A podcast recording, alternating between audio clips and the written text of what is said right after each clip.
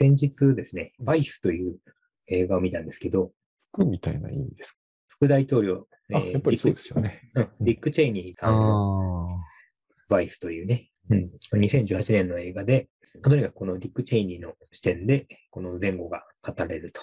あ、なるほど。うん。まあ、映画なので、あの、一応事実に基づいてはいるとはいえね、えー脚色もあるだろうし、あとはまあ、すべての情報が開示されてるわけじゃないので、あ、そうだね。そういう意味では、その、映画ではありつつもですね、割とこうドキュメンタリー的なところも多くて、うん。あんまりこうエンタメっぽくはないというのはあるかなと。その僕自身がこの映画で早々に注目したのがですね、このディック・チェイニーという人は、もともとあの学生時代はダメな感じだったんですよね。ほう。後に奥さんとなる方と出会ってですね、大学入ってもろくに授業出ずにサボってて、で、問題ばっかり起こしてて、全然うだつの上がらない感じで、学業もスポーツも平平凡々だった彼はっていうところで、政治の世界になぜか入るんですけど、うん。そこでとうとう天職を見つけたと。このね、天職を見つけたと、まあこれは当然、とがきですけどね。うん。うん。うん。うん。だからなんかこういうものに出会うタイミングっていうのが人はあるんだなと、いつも思っていて。で、大体映画に出てきて活躍する人っていうのは、そのね、天職を見つけ終えていて、うんで、その天職を使って活躍している様が様になると。ああ、なるほどね。うん、だけど、それを見つかるまでは、うだつが上がらないから、その落差をその見せることが、まあ、エンタメなわけですよ。うん。うん。うん、だからまあ、そその文法に従うと、まあ、これも当然、ジェイニーさんはそれを、えー辿ってるわけですけど、うん。で僕はこう、どうやらね、この人がそういう天職を見つける瞬間みたいなのが割と好きだなと思っていて、そういう目線で見るとですね、他にも同じような瞬間があって、で、これはあの、ファクトフルネスという、また話題になった本があるんですけど、はいはいはい。でこの著者の方が、えーこれはあーちょっと引用ですけど、えー分類本能から来る勘違いはさながら人前に姿を表さない魔物のようだ。私が初めてその資料をつかんだのは、前述した1995年10月の授業の途中、コーヒー休憩の直後だった。以来私はとんでもない勘違いを探し出すことに病みつきになってしまったと。こういう、だから、まあ、ちゃんとね、こうやって、その瞬間を捉えている人もいれば、いつの間にかね、えーそれが好きになっているという人もいるんですけれども、うん。まあ、何にしてもね、そういう瞬間って必ずあるはずで、で、そういう瞬間がもし記録に残せていたらね、絶対にそれはちゃんと大事に取っておく必要があるなと僕は思ってるんですよね。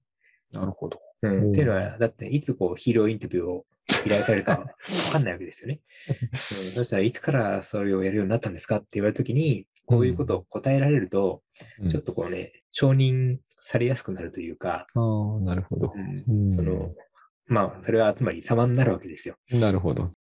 要するにね、このさっきから様になる様になる言ってるのはなぜかというと、みんなね、うん人は様になりたいんだろうなと思って、それはなぜかというと、そうしないと飛躍できないからですよ。なるほど。うん。どっちが先なのかよくわかんないけれども、まあまあ、なんとなくヒーローインタビューをされたいというのはわかる気がしますね。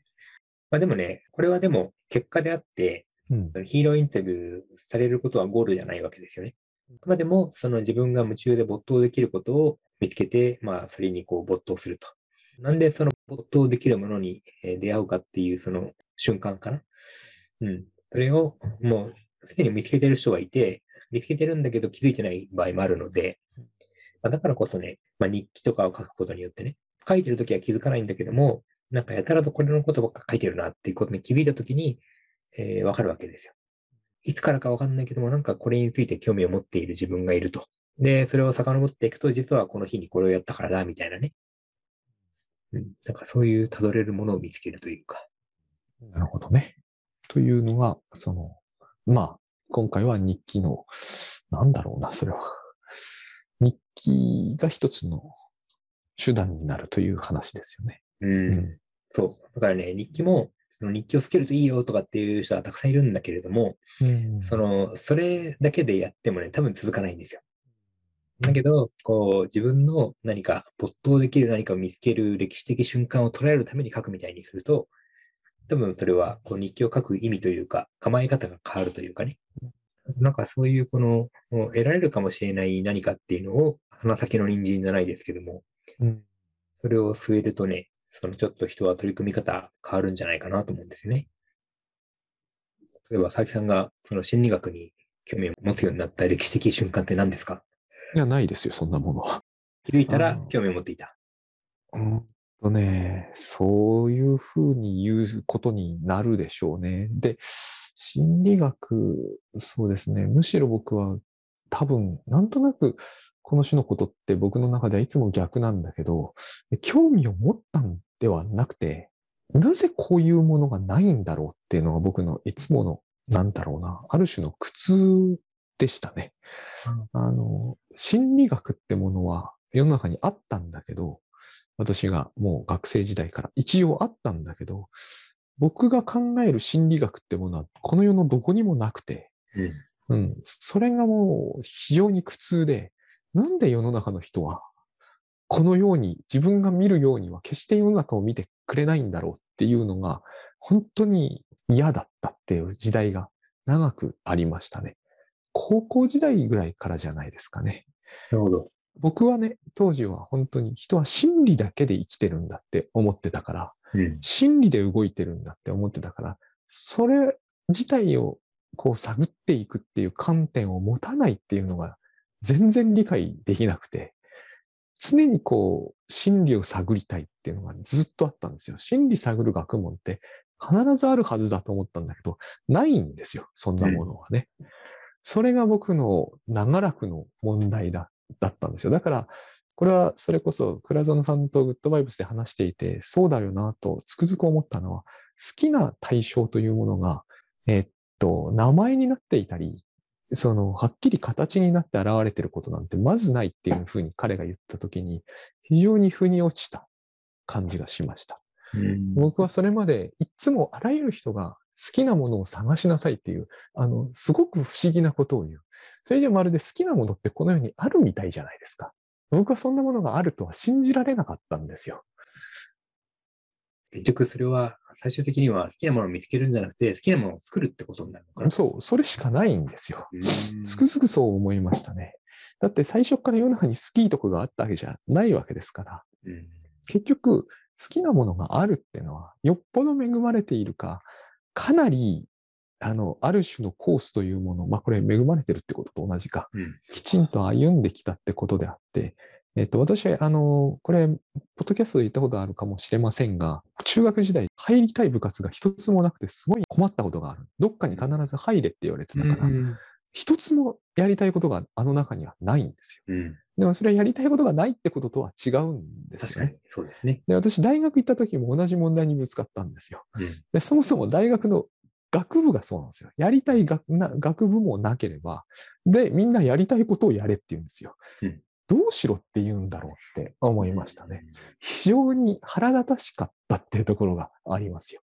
うんうん、私が千葉ロッテが好きなような意味での、そのはっきりした形の好きなものっていうのが外側にないんですよね。なのに、あるはずだから見つけてそこに行きなさいって言うんだけど、ないわけですよ。みんなどうしてんだろうって思いました？ね。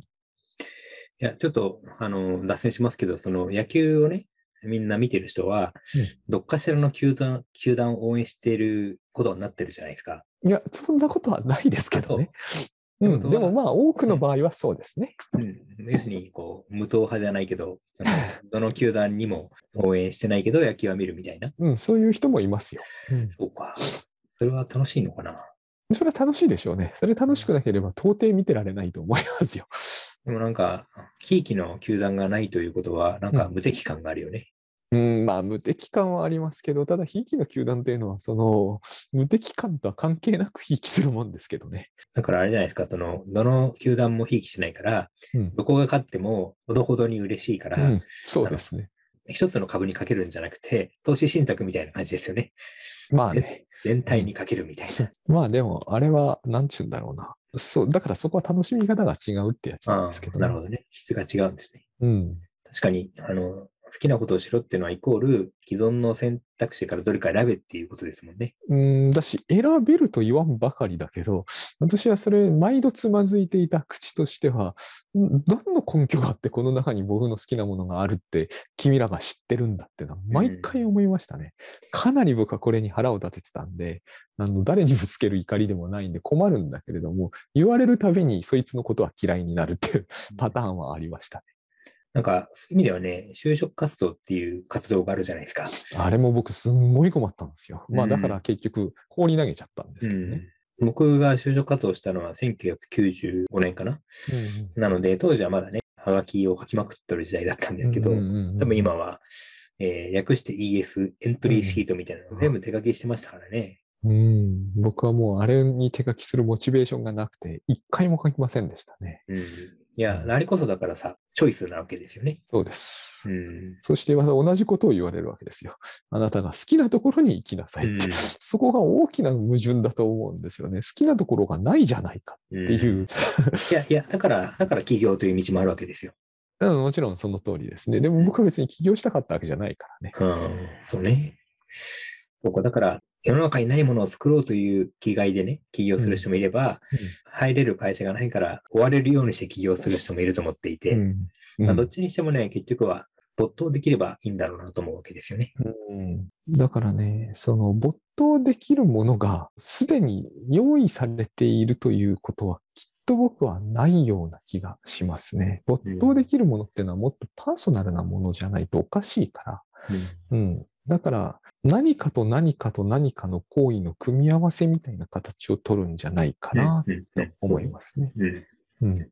ああ、だから、宅配ピザを頼むときにね、フルトッピングですね。うんうんうん。そうそうそ A のこのトッピングと B のこのトッピングとっていうふうにいいとこ取りするというう。か。そうです。あれを徹底して頑張らないと、そんなに簡単に、だから、これが大好きっていうのが、あの、なんとかマヨネーズとかだったら、その人はラッキーだと思うべきですよ。そうですね。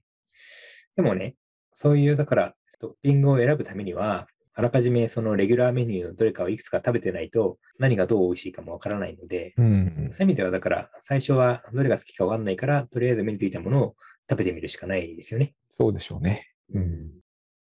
そうか。まあでも、そうなると、割とこの無難な結論というかですね、好きなことをやればいいんだけど、好きなものわからなければ、好きになれそうなものというかね、試してみるしかないという。そうですね。結局、試してみるしかないというのは確かでしょうね。うんあとは、その、まあ僕みたいにややこしい人間は、多分最初に身につけた思い込みみたいなのが極めて強くて、とそれに沿っていこうとすると結構賭けになるということはありますね。佐々木さんは見ないかもしれませんけどね、M1 グランプリというのをね、毎年やってるんですけど、うんご存知ですか？うん。名前をどこかで聞いた気がします。いや、要するに、端的に言うと、お笑いのチャンピオンを決める年に一度の祭典なんですけど、はいはいはい。一応規定があってうん、この結成から15年以内の人が出場資格があるんですね。で、その去年のね、えーチャンピオンは50歳と47歳のコンビで、錦鯉っていうコンビなんですけどうん、当然のようにもう50代になってもね、アルバイトしてるわけですよ。うんその毎年のようにこのファイナリストまで行くんだけど、優勝はできなかったと。うんうんうんで、50歳の今年になって、えーついに優勝できたと。うんで、人ってそういう話好きじゃないですか。好きですね。うんでも、これはお笑いというね、一つの既存のカテゴリーにうんかけてるわけですよね。うんそうですね。M1 で優勝すると1000万円もらえるんですよ。うんうで、んプラス、えー例年通りに行けば、優勝したコンビはね、その後、その後も1年はね、もう仕事の嵐なわけですよ。うんなるほど。取材がもう引き出しに来て、いろんな番組から出演オファーが来てね、もうそれまでの全てを取り返せるぐらいの、全ての借金を返せるぐらいのだから、まさに冒頭する株をう ん見抜けなるみたいな。ううんんまあ、一番人生的にはハッピーなパターンですね。そう。だけどさ、まあちょっと組数わかんないけども、まあそれなりのこの狭きもんだし、まあね、同社ですよね。そうう。んだし、その、そうやって優勝できればいいけど、同じようにして、要するにこうテレビにえー映ることなく散っていってる人もたくさんいると思うんですよね。もちろんそうでしょうね。ううんんだからなんかそういうモブとね、もてあわされる人っていうの差を考えると、わかりやすいけど、そのみんなが目指せる世界じゃないわけですよね。うんうんうんかりやすい世界は、僕の言葉で言えば、父親のイリュージョンだから、ルールがあるわけじゃないですか。必ず。ルールと採点者がいるわけじゃないですか。あ、そうですね。うん。だから、その世界に行く人って僕が思うにですね、まあその、そんなことを僕のように考えはしないでしょうけれども、あの、必ずこれは言ってみれば、こう、バーチャルなんだっていう確信を持ってやるべきじゃないかなとは思いますね。うんうんこれをなんかリアルで本当の現実なんだって思い始めると辛くなると思うし、そこをあんまり意識しすぎるとその世界入っていけなくなっちゃうと思うので、これをやろうっていう人は、これバーチャルなんだからっていつも思ってるべきなんじゃないかなって僕は時々思ってます。じゃああれですね。マトリックスですね。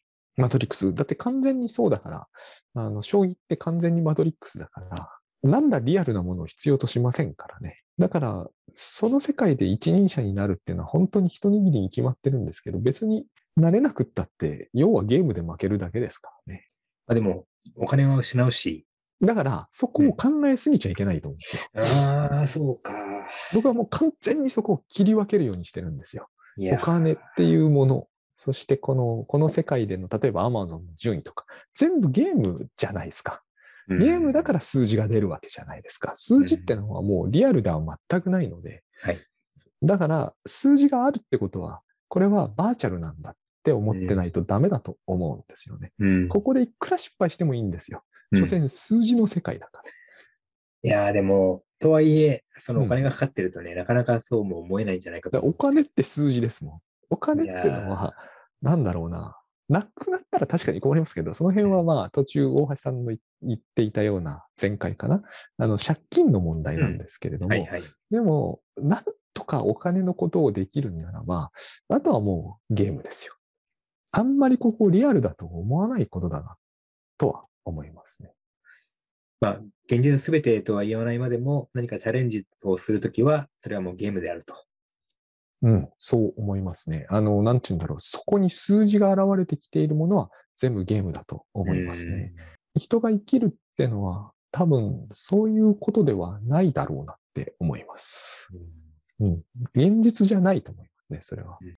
だから、リアルなものっていうのは、まあ生きてるってことなんだけれども、生きていくことができるっていうことと、ゲームで勝つっていうことの、ゲームの勝敗っていうものを、なるべく分けるようにした方がいいと思うんですよね。うん自分はその、生きている、だからと、な前々回かわかんないですけど、衣食住がいけるっていうのはもう、それが一番いいことであって、そこから先はもう全部人生ゲームをやってるぐらいな感覚でやった方が自分はいいと思います。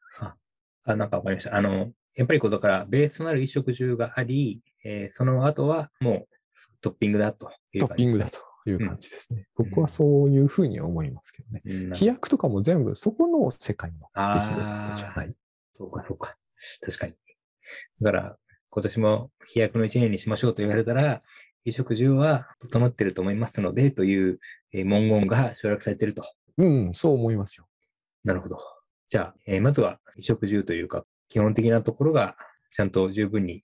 は喜んでおいて、あとはなんかゲームをやる感覚で飛躍して、えー失敗しても人生ゲームのお金を失ったぐらいに思っておくのがいいんじゃないですかね。あメダルが失われたと。うん、いいんじゃないですか、それで。うんぼ僕なんかは思うようになってからは、あの、仕事の失敗って全然苦にならなくなったんで、とてもいいんですけどね。だからそこで失った何か目に見えない信用のようなものは別に、えー何ら衣食住には関係ないと。関係ないと思いますよ。う。うんやろうと思えば衣食住は他で整えられますからね。なるほどね。時間とかお金とか全部数字ですからね。はい。